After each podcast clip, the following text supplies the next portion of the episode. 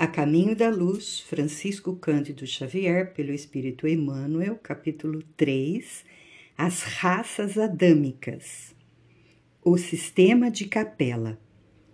Nos mapas zodiacais que os astrônomos terrestres compulsam em seus estudos, observa-se desenhada uma grande estrela na constelação do Cocheiro, que recebeu na Terra o nome de Cabra ou Capela magnífico Sol entre os astros que nos são mais vizinhos. Ela, na sua trajetória pelo infinito, faz-se acompanhar igualmente da sua família de mundos, cantando as glórias divinas do ilimitado.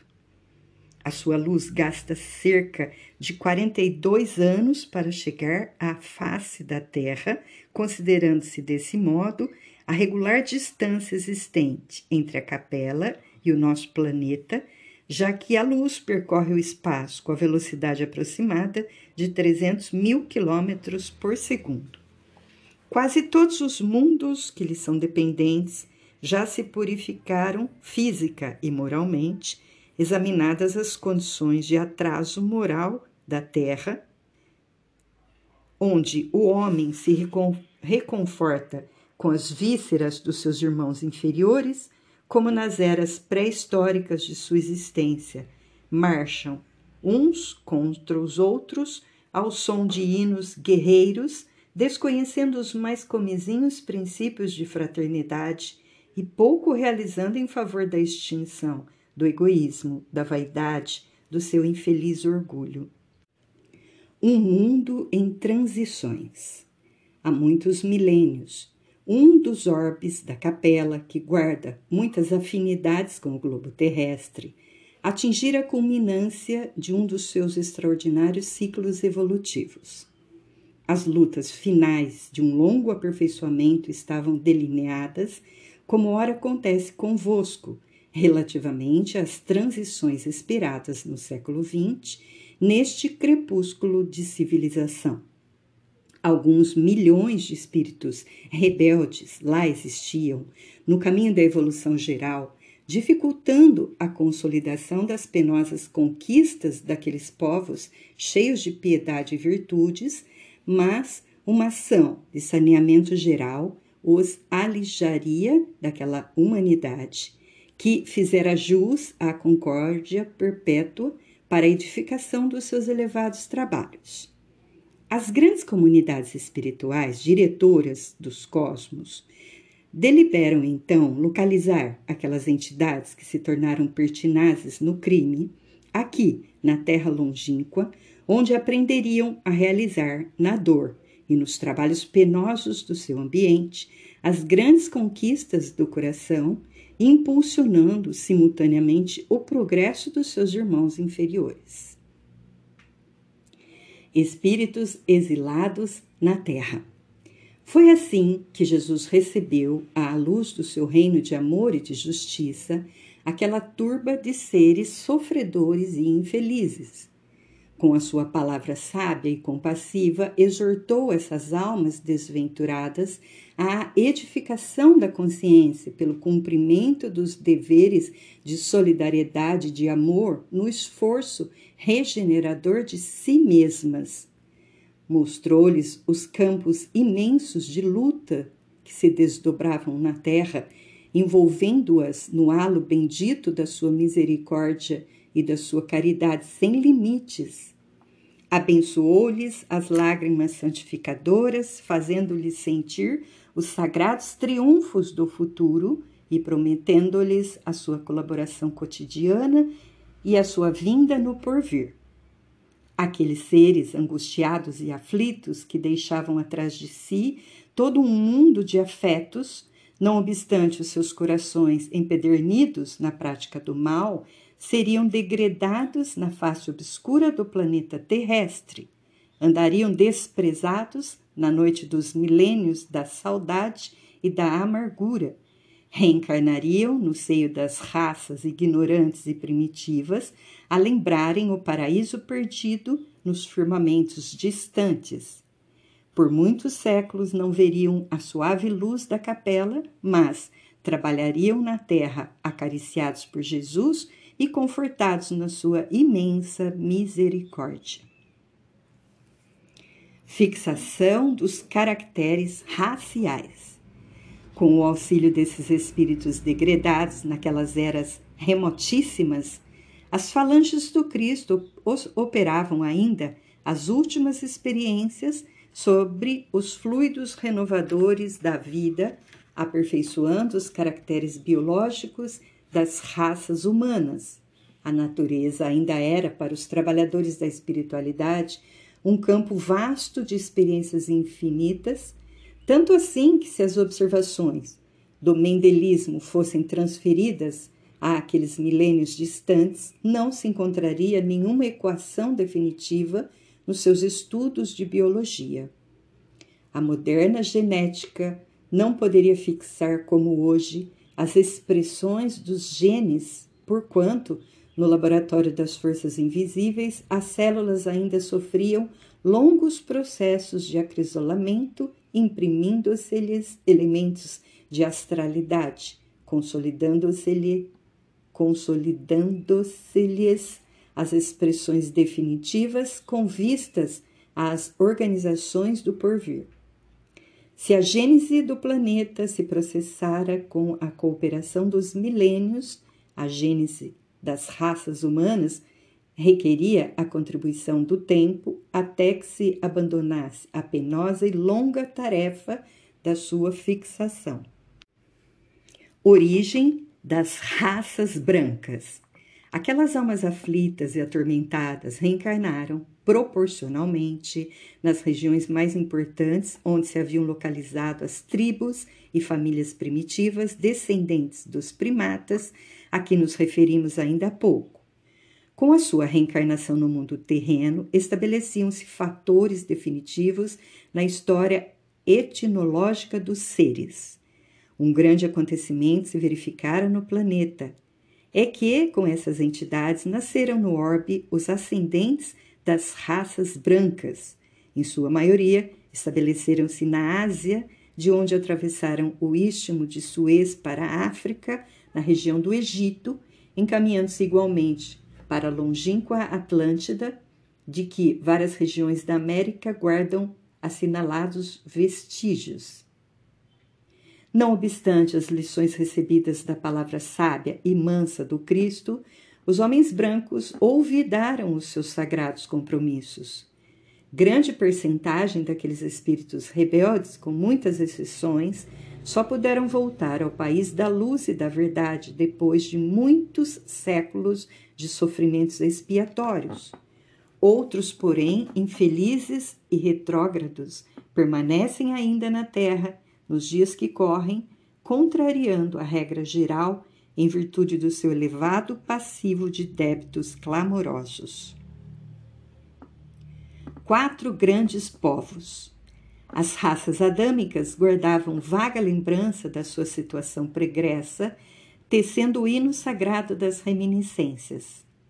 As tradições do paraíso perdido passaram de gerações a gerações até que ficassem arquivadas nas páginas da Bíblia.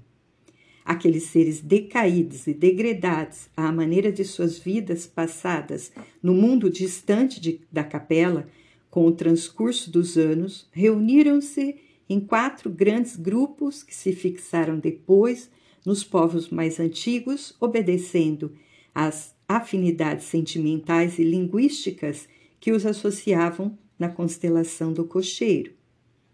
Unidos novamente na esteira do templo, formaram, desse modo, o grupo dos Árias, a civilização do Egito, o povo de Israel e as castas da Índia.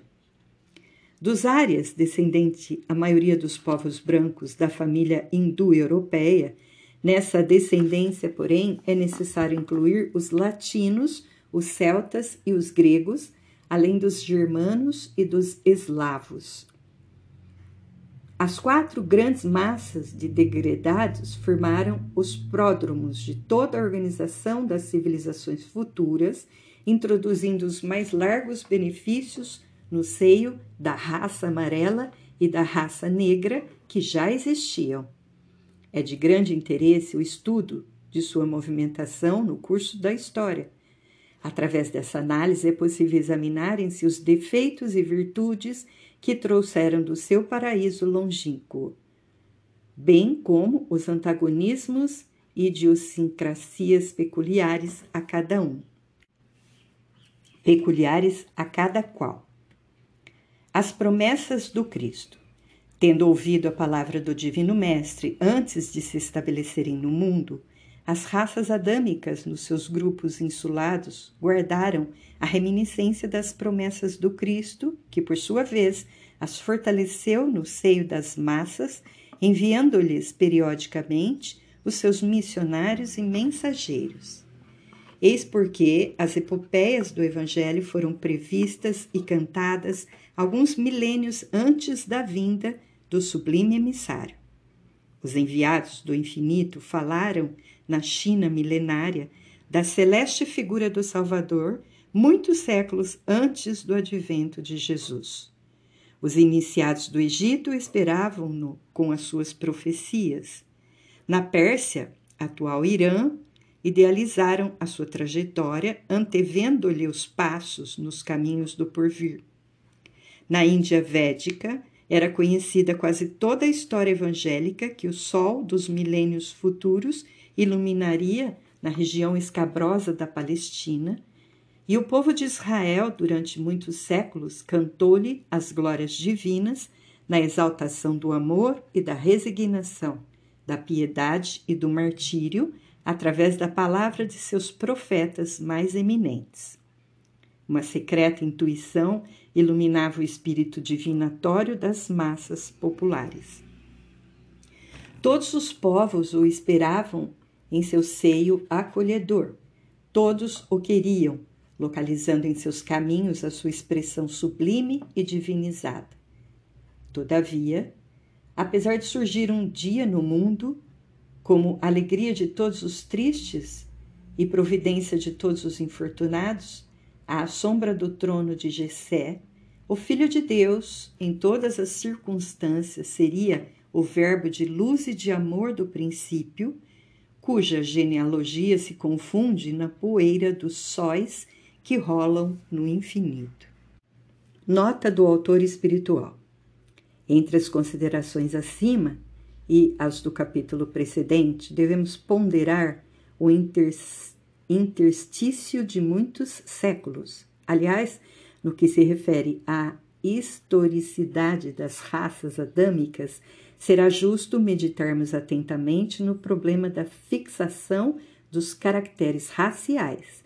Apresentando o meu pensamento humilde, procurei demonstrar as largas experiências que os operários do invisível levaram a efeito sobre os complexos celulares chegando a dizer da impossibilidade de qualquer cogitação mendilista nessa época da evolução planetária. Aos prepostos de Jesus foi necessária grande soma de tempo no sentido de fixar o tipo humano. Assim, pois, referindo-nos ao degredo dos imigrantes da capela, devemos esclarecer que nessa ocasião já o primata homines se encontrava arregimentado em tribos numerosas. Depois de grandes experiências, foi que as migrações do Pamir se espalharam pelo orbe, obedecendo a sagrados roteiros delineados nas alturas. Quanto ao fato de se verificar a reencarnação de espíritos tão avançados em conhecimentos, em corpos de raças primi primigênias, não deve causar repugnância ao entendimento. Lembremos-nos de que um metal puro, como o ouro, por exemplo, não se modifica pela circunstância de se apresentar em vaso imundo ou disforme. Toda oportunidade de realização do bem é sagrada. Quanto ao mais que fazer com um trabalhador desatento, que estraçalha no mal todos os instrumentos perfeitos que lhe são confiados, seu direito aos aparelhos mais preciosos sofrerá solução de continuidade. A educação generosa e justa ordenará a localização dos seus esforços em maquinaria imperfeita até que saiba valorizar as preciosidades em mão. A todo tempo, a máquina deve estar de acordo com as disposições do operário para que o dever cumprido seja caminho aberto a direitos novos. Entre as raças negra e amarela, bem como entre os grandes agrupamentos primitivos da Lemúria, da Atlântida e de outras regiões que ficaram imprecisas no acervo de conhecimentos dos povos, os exilados da capela trabalharam proficuamente, adquirindo a provisão de amor para suas consciências ressequidas. Como vemos, não houve retrocesso, mas providência justa de administração, segundo os méritos de cada qual, no terreno do trabalho e do sofrimento para a redenção.